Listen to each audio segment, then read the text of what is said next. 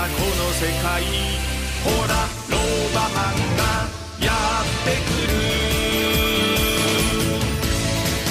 えーどうも吉田照美でございます、えー、2週間ぶりのロバロックラジオ始まりました、えー初めての方もいらっしゃると思うんで番組説明でございますね、えー私吉田がですね自分の X とインスタグラムで連載しておりますウェブ4コマ漫画ロバロックをですねもっともっとたくさんの方に知っていただこうと思うためのプログラムでございまして、えーまあ私が残る人生をかけて手掛けております、えー単行本第1巻が、えー大好評発売中のロバロックを最終的にはアニメにするべく、えーリスナーの皆さんの力も多分にお借りしながら、えー昨日ですね渋谷のあのヘイタクちゃんのラーメン屋さん鬼そば富士屋に入っているビルがビルであの火事が発生してですね火元はあのタクちゃんの店とは違うフロアで幸い怪我人なかったんですけどしばらくあのお店の営業ができなくなってしまったというちょっと大変でございますね、えーそんなヘイタクちゃんをこれからも全力応援し続けるある男がお送りする、えー、各週配信のポッドキャスト番組でございます。はいそして作家の西見でございます、はいどうも。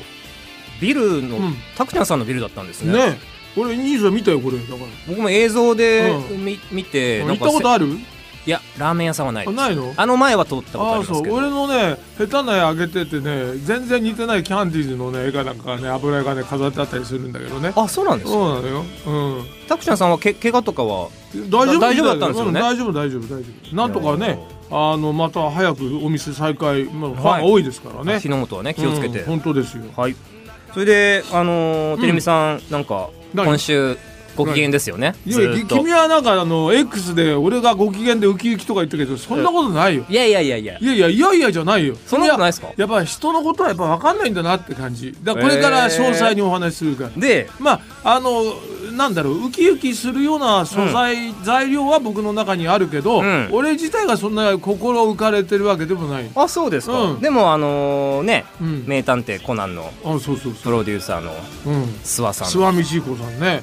にお会いしたんですおよね会いしたよ。あのだからこれは、はまあとにかくこの、ね、ロバロックに関しては福の神がうん。佐藤俊明さんだったりするわけよ、はいはい、ね、娯楽映画研究家の。うん。でまあ書籍化の時も大きくお世話いただいてねはい。あの近藤浩二さんという漫画家紹介していただいて、あのアマゾンから見事に第一巻が本になったと。あれは本当に奇跡でしたよ、ね、奇跡だよね。それまでなんか四苦八苦してたんだよ。ね。だから同人誌から行こうかなんて言ってたんだからな。そうそうそう。それがそれを見かねねた。もう 佐藤さんが。早く声出しゃいいのにね。で今回はあのこの何？諏訪道彦さんは、うん。読売テレビの社員の方なのよね。もっともっとあい今も。い今じゃなくて今月いっぱいであの読売テレビ退社される。はいはいはんで、えー10月から新会社を設立という流れがあっい、て、うん。で佐藤さんは名探偵コナンのあの何？映画のライナーノーツみたいなのずーっと書いてるわけよ。はいはいはい、ね昔から。パンフレットみたいな。そうそう、はい。だから交流はあったんだけど、うん。まああの前はほらガチガチのやっぱ会社の中の組織の人だったわけだけど、うん今そういう形で少しこうそこら辺りが緩くなったわけよね。はいそれでまあ向こうも新たな世界にっていうことで、うんちょうど2人でなんか昼飯かランチかなんかしてたのかな。おでその時になんか俺のことを佐藤さんが言ってくれて、はい。そしたら親父パッションもよく聞いてくださってると。うん。でそもそも諏訪道彦さんは文化放送ネットラジオもずっとも長くやってるでしょ？諏訪ラジとかいう。はい。A&G でやられてますね。でもう十何年やってる人かな？12年ぐらいやってる人かな、うん。それでまあ文化放送と縁が深い方だっていうことね。でなんかねそれで長谷川太君が、うん。あのほら前から紹介してくれるって話だって、はい。なかなかそっちは進まなくて、佐藤さんが今回急にまた福の神として動いてくれてそしたら長谷川君から本はもう、ま、渡されてて、はい。で結構読んでくださってんだよ。これだからもう言ってもいいと思うんですけど、うん。長谷川太アナウンサーが以前このロバロックラジオに来てくれた時に言ってたうん、ほにゃららさんっていうその名前をあその伏せて時名前伏せたっけ？伏せてまましたあその時その時は伏せてた。あ伏伏せてた時は、うん。の方がうん実はだからえその人諏訪さん読売元読売テレビのうことそうでそうそうそう。ちなみにちょっとメールも来てますんで。え誰から？ご紹介しましょうか。おお、ふみくんだね、うん。えー富山県の50歳ふみくんいつもありがとうございます、えー吉田照美さん作家の西見くん青山ディレクターさんスタッフの皆さんこんにちは。お疲れ様です。こんにちは。えー福の神の佐藤さんが連れてきたアニメ化のキーマンとはまさかのお名探偵コナンプロデューサーの諏訪道彦さんだった。これには本当びっくりしました、えーロバロック出版が、えー急遽1ヶ月で販売までの近藤浩一さん以来の驚きでした。まあ確かにね。うん。流れとしてはね急激だからね。でてるみさんがてるさんの時にそわそわと話したくなるのを我慢しているのがすごく分かってえーいました。けど、えーその裏で佐藤さんがツイートしてるからバレバレ。ただキーマンまでは分かりませんでしたがと、えー佐藤さんは福の神。いやてるみさんはラジオの神。諏訪さんはアニメプロデュースの神、え3人よれば文殊の知恵。ケルベロスアシュラかとにかく神様が3人集まった。これはすごい。何か起きる。いや起きないはずはない、えー今後のノバロックアニメ化に僕もずっと興奮しています、えー今後に本当期待してます。と。まあこのふみくんはそもそもアニメ化に関しては一番熱が最初からあった方だからね、はい。それで、うん富山の方で動いてくれるなんていうんで、PA バークスなんて会社まで行こうとしてくれてたわけよ。ね、でもなかなかやっぱり個人の壁が厚いってことで、ん。そこまで。俺もだからこの話がこの諏訪さんの話が来なければひょっとしたら PA バークスのあの社長さんはい。なんか話分かりそうな方だから、うん。手紙とともに本を送らせて勝手にいただこうかなと思ってる矢先だったのうん。そしたら佐藤さんから LINE が来て、はい。今こうランチしてると。デミさんの話したんでぜひあのラジオもよく聞いてくださってるみたいなんで、はいってい。うんで俺が場所設定してスケジュールも聞いて、はい。で飯食ったの。ちなみにそのご飯会はいついつだったんですか？えーとねえ先週のあ今週かまだ、うん。今週の水曜日。今週の水水曜日のということ11時は半9月の20日ですかね。そうそうそう。でそこでねう場所は？場所はね東京駅からほど近い、はい。一回あの僕もしあの他の人とあの食べたことがある美味しいとこだったんで、はい。でもねそこの美味しいとこがねデザートがひあのもう月替わりで変わっちゃってて残念だったね。マンゴーのねもうプリン系のねものが食べたかった。の俺もう食えると思ってたから、うん。それすんごいがっかりした。それのホテルのラウンジみたいなまあ違う違う違う普通のあのーまあいやいちょっとわゆっくりできる。などっちかとあ本店は和の和で有名な芝にあるお店がなんかグリルをやってるってところでさ。うんうんそうそうそう。じゃあちゃんとがっつりご飯も食べれてでゆっくりお話もできるような。食べてねだから2時過ぎぐらいまでかな11時半から。あじゃあ結構結構長く。2時間以上は。うん。だからまあいろいろ俺もほら割と名探偵コナンに関しては部案内の方だったから、はい。あお会いするまでにはいろいろテレビ等でね、うん。あの拝見してあこれはでもなんでああんな小学生小学1年生ぐらいになっちゃうでしょあれ、はい。毒で。そうですよ。ね。そんなとこからですか？いや最初はそうで俺だって知らないもん。全く部案内で。だから、あのーベイで一緒にやってる中村井がめちゃくちゃファンなんであはいはい。あの今日のの。今日のあのテルノリそうの方にも来来るよて。いただいて。まあね。まあちょっと前後しちゃうけどさ、うん。この番組の録音の時期とね、うん。あのーそれでもう俺がその諏訪さん会うって言ったらさめちゃくちゃいいないいないいなとかずっと大騒ぎしてたんだけどね、まあまあそれぐらいファンは多いんでしょ？そうですね。だって私も今年のコナンの映画「黒金のサブマリン」かな、それはもうあれなんだよね。あの諏訪さんじゃないんでしょ？あれ？そこから変わってんじゃないの？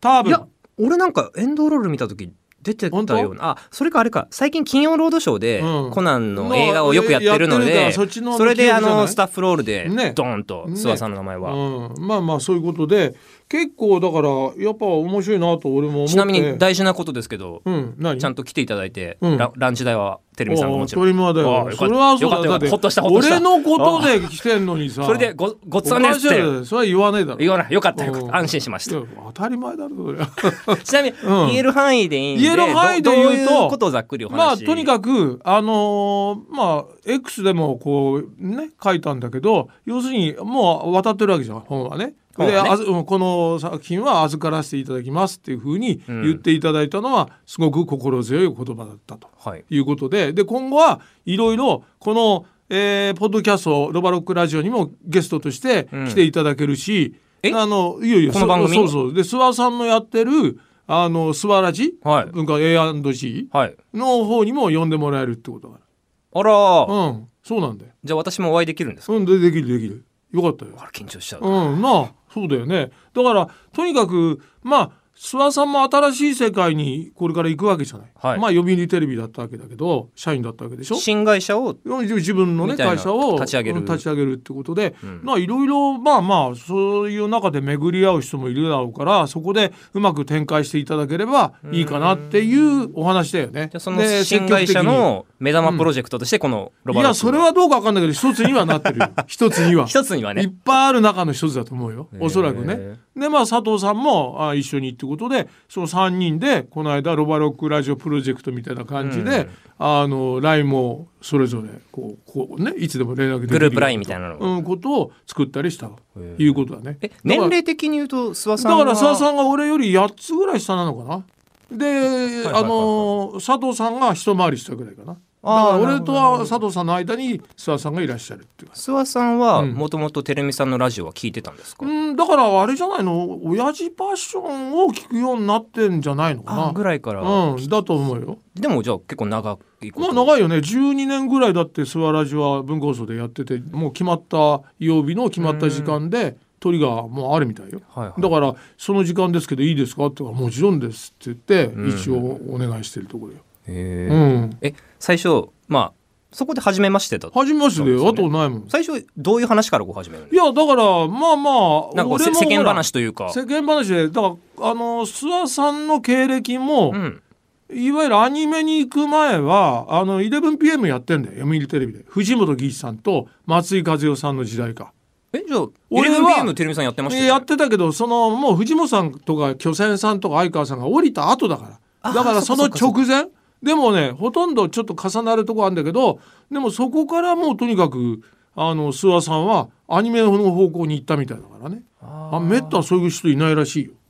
じゃあそこでちょっとこううん。近づいてたんですね、まあまあね、でそんな話をしながら、まあ、佐藤さんの話もしながら佐藤さんはあのー笠木静子で今「はいはいはい。武器伝説」本出してるから、それをそのこともこの番組でもちょっと扱ってほしいと。この番組ってこのロロバロック、ロバロックラジオでも。そんなのいつでも扱います？よ、うん、だからそうそういうことよ。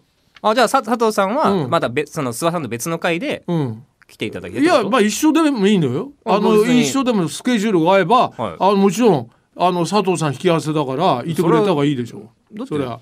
この番組でよければ、うん。佐藤さんそうそうそう。いつでも。もちろんもちろん、はい佐藤さんはまあだってね準レギュラーみたいなもんだから、まあそうですよね。ね。っていうかこのロバロックファミリーですか。ら、うんファミリーだから、はい何の問題もないと、はいだからそんな感じで一応明るい方向性にうん。一気にいったっていうことよねこれはね、はい。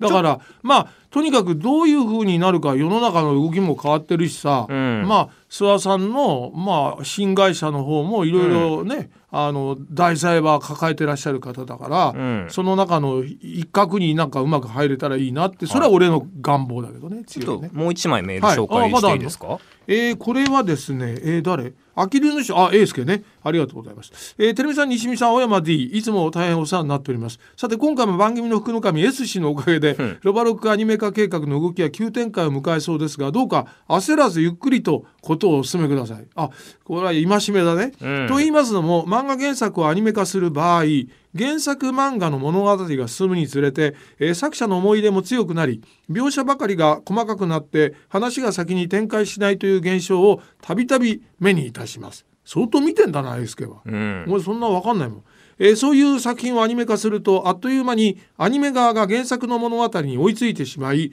さて次回はどうするのとなってしまいます、えー最初から商業主義前提の漫画アニメならば原作者の意向は外されタイムテーブルありきで進行していき不慣れな原作者は疲弊し潰されますまた原作者にある程度権力がある場合はアニメ側が宿泊して本筋とは関係ないアナザーストーリーを挟み込んで時間稼ぎを強いられアニメ側が疲弊します。なるほど。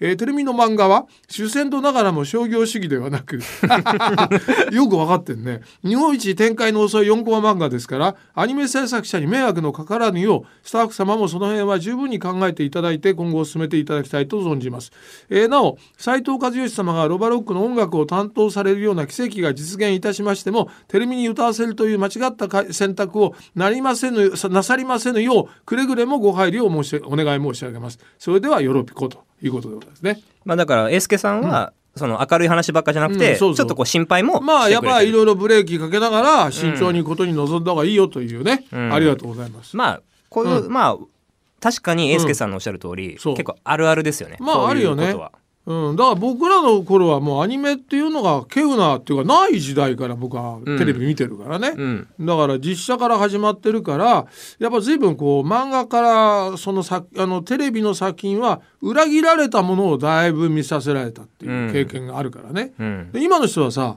もうすぐすごいののにぶち当たれるじゃん。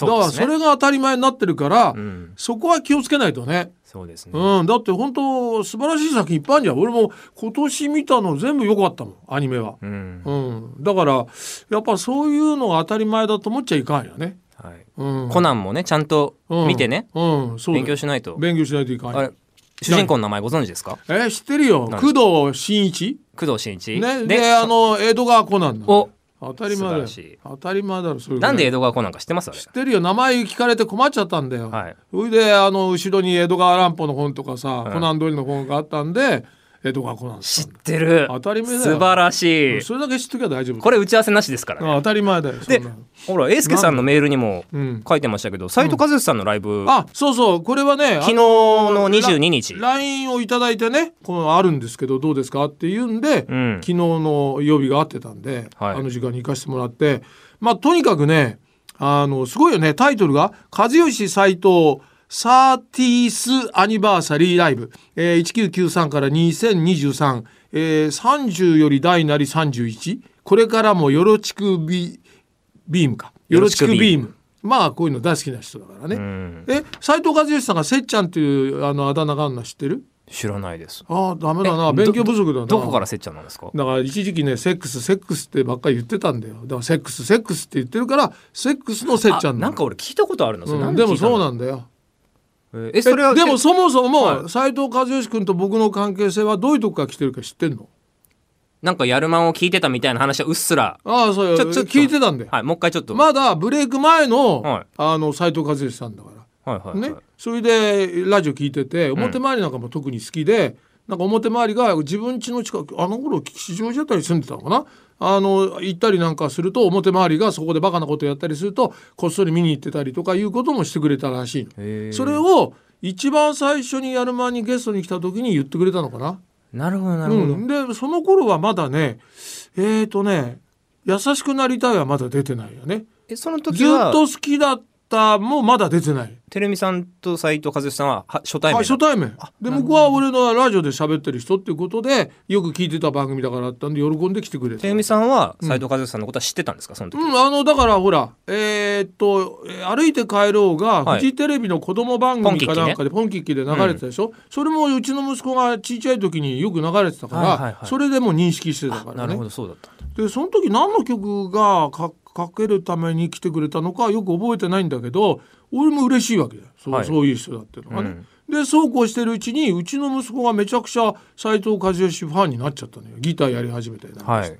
それでそれでずっと好きだったもん俺も大好きな曲で、うん。それで「歌うたいのバラッド」っていうのも、はい。ミスチルの桜井君のライブに行くと桜井君がその曲歌ったりっていうんで。はい、歌うたいのバラッドはめちゃくちゃいろんなアーティストのカバーされてねますよね。それだそれだけみんないいと思うんだろうね。うんそれでその一番好きかもな。ああそがはい。うで「優しくなりたい」がねあ家政婦の見た？ですねで大当たりしたでしょ、うん。あれもいい曲だなと思いながら、んでそうこうしてるうちになんでかな？一番最初ねまあまあ前俺が住んでたあたりに今もあの和義さんのうちはあるんだけど、うん。で近い家も近いっていうのもあってでなんかゲストに来た時かなんかいろいろ特番やなんかでもご一緒したりしたのよなんかね。はいでその時にあの一回飯でもっつって飯をうちの近所のあたりで、まあ、和義さんも近いからっていうんで2回ぐらい食べたかもしれない。じゃあ結構あの、うん番組ゲストに来てくれた人の中では深い関係にあまあまあそうだね。なったってまことなんですね。あ、飯食う人なんて陽水さんぐらいしかいないもんそんな。へあとは相撲の琴風ぐらい昔。ーはいはい。そんなもんだからね。で昨日のはさもうとにかくライブはもうめちゃくちゃロックンロールな感じでえー、東京2時間国際40分フォーラム。ホール A ね、はいそれで一番大きいところホール A 大きいとこ。それでいい席でねご招待いただいて、それであれあの人も来てたよ20世紀少年の浦沢直浦樹さん。樹さんも挨拶されて「お疲れさん」とかなんか言われて同じ列のところてで。テルノリとご近所ですか？ご近所。順序といつも番組の宣伝していただいてって言いながらね、はい。もうそうそれでずっと見てたんだけど2時間40分もうすごいよ激走ででもうだけど俺がもう体力が、うん。俺が体力があって俺がもう年齢的に激しい尿意に見舞われたわけよ。はい。めちゃくちゃなの、うん。もうだから2時間40分であここで終わったって時に、うん。もうトイレに行くしかないんだよ。それえで2時間10分耐えたんですかでも？耐えた耐えた。おお。うん、それでそこでトイレに行って、はい。ね。でトイレに行ってほっとしたんだけどもう戻るっていうのがもう俺ぐらいなんだよ。みんな立ったりなんかしながらずーっとあのライブ会場にいる人が多いわけ。はい。浦沢さん座ってたけどさ、うん。ね。他は招待客が座ったりするけど、はい。みんなトイレに行こうなんて気のある人は誰もいないもん。でみんなあのアンコール待ちで拍手かなんかこう、うん。地鳴りのようにこう始まってて、はい。ここしかないっていうんで俺は行ってでもあそこにもうちょっと戻るのは結構遠いのよ。うん。で俺ぐらいしかいないわけだから、はい。もうそれでアンコールは全くあの見ずにすごいよ。え？帰ったのアンコールは。何戻らなかったんですか？戻らなかった。何やってんんですか？ないいじゃん別に。足りない。もったいないって言うけどそれで和義さんから夜中の1時半ぐらいかなあの LINE が来て、うん。お会いできなくて残念でしたって書いてあってさ、ということは、うん、楽屋挨拶にも行かなかっ行ってない行ってない。そんなの言ってる何やってんないよいいじゃん。花は出させてもらったから。いいって。それでさで素敵な花をありがとうございましたって書いてあって、はであの今度ご飯ぜひまたさ誘ってくださいとかなんか書いてあったから、はい。俺はそれ見たんだけどもう夜中だったから。だって確かあれですよ。セットリストちらっと見たけどアンコールの曲が歩いて帰ろうだったじゃないか確か。あそう。じゃあ優しくなりたいはやんなかったのかな？え？聞いてないんですか？優しくなりたいは2時間40分で聞いてない。だからアンコールだなじゃあアンコールのアンコールに歩いて帰ろうと。か入ってなかったか、うん歌わないってことないだろ優しくなりたいはわかんないですよ。そうかね。どうなんだろう。わかんないけどね、うんまあとにかくそれで俺があ朝5時半ぐらいにまあねあの LINE もいただいてるから、うん。あすいませんでした。これこれこういうわけで、うん。激しい匂いに見舞われて、うん。愚痴をほながら あの帰らせていただきましたと。ぜひまた食事には誘わせてください。っていうことを書いて、はい。さああー、うんその後また返事が来て、うん。笑ったのねマークがつきながら、うん。それは大変でしたねみたいなことでぜひまた。っていうことで終わった。てるみさんの席は座り席だったんですか？座り席座り席。みんな座り席だよ。ああそうなんだ。みんな座り席だけどもう前の方の人たち立ってる人が多かった。多いね圧倒的にね。あで和志さんがみんなせ座ってって言って座ったりするぐらいのもんだよね。でとにかくそうだな話が面白いじゃん彼のね。だからちょうどそのまだブレイク前のうん話で、えー有楽町でしょあそこね、うん。あの国際フォーラムね。ですね。であの辺りのリデパートで1年半ぐらいブラックな惣菜屋。でねあの惣菜作りやってたんだ。ブラックな惣菜屋？うん。だからあんまり休みはくんないしみたいああなそういうことか。そうあの時代だもん。はいは斎藤和義さんがバイトみたいのでやってる頃なんかブラックばっかりだもいはい。んでそんな話を織り込みながらねいろいろ。でその時頃作った曲とかデビュー曲の「あ僕のビートルズはテレビの中」みたいな。大好き。あいい曲だね。大好きあの曲、うんいいよね。いいと思う。えーじゃあ曲も良かったし、うん。MC トークも、うん、でも匂いに負けたっていうライブだね。何やってんすか？やっぱ匂いのが強かった斎藤和義よりも。もう。いやでもね親父パッションも聞いてくれてんのよ。だからはいテレビさんも番組が増えて大変だと思いますがってそのね2度目の LINE で、うん。あのご自愛くださいみたいなことも書いてくれてる優しい男だね本当に。よく聞いてくれてんだよ。だから親父パッションはよく聞いてくれてる。テルノリのこともしかかすかに知ってんだろうけどやっぱ品がない番組だから相手にしてないんじゃない？でも斉藤和義さんだって、うんよろちくビームですよ。ってつけるぐらいですから。せっちゃんだからねあだ名がね、はい。そうなんだよ。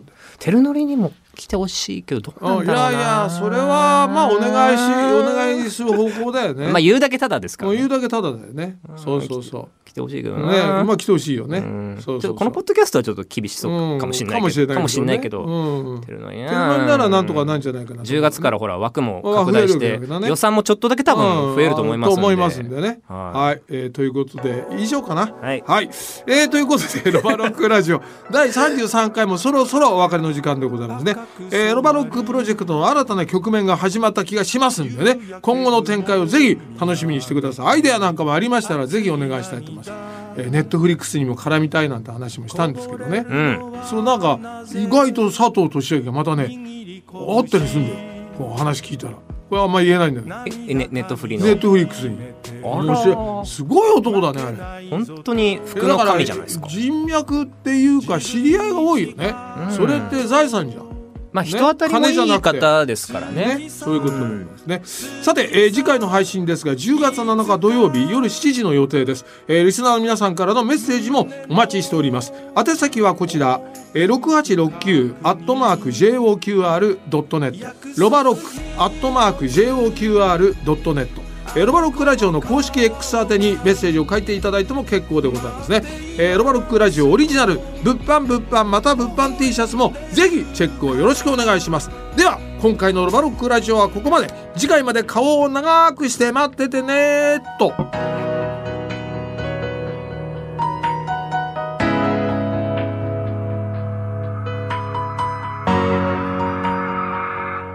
空のどこか優しい声が歌う。傷つけ合う。時間などないと。心さえも。金で買える。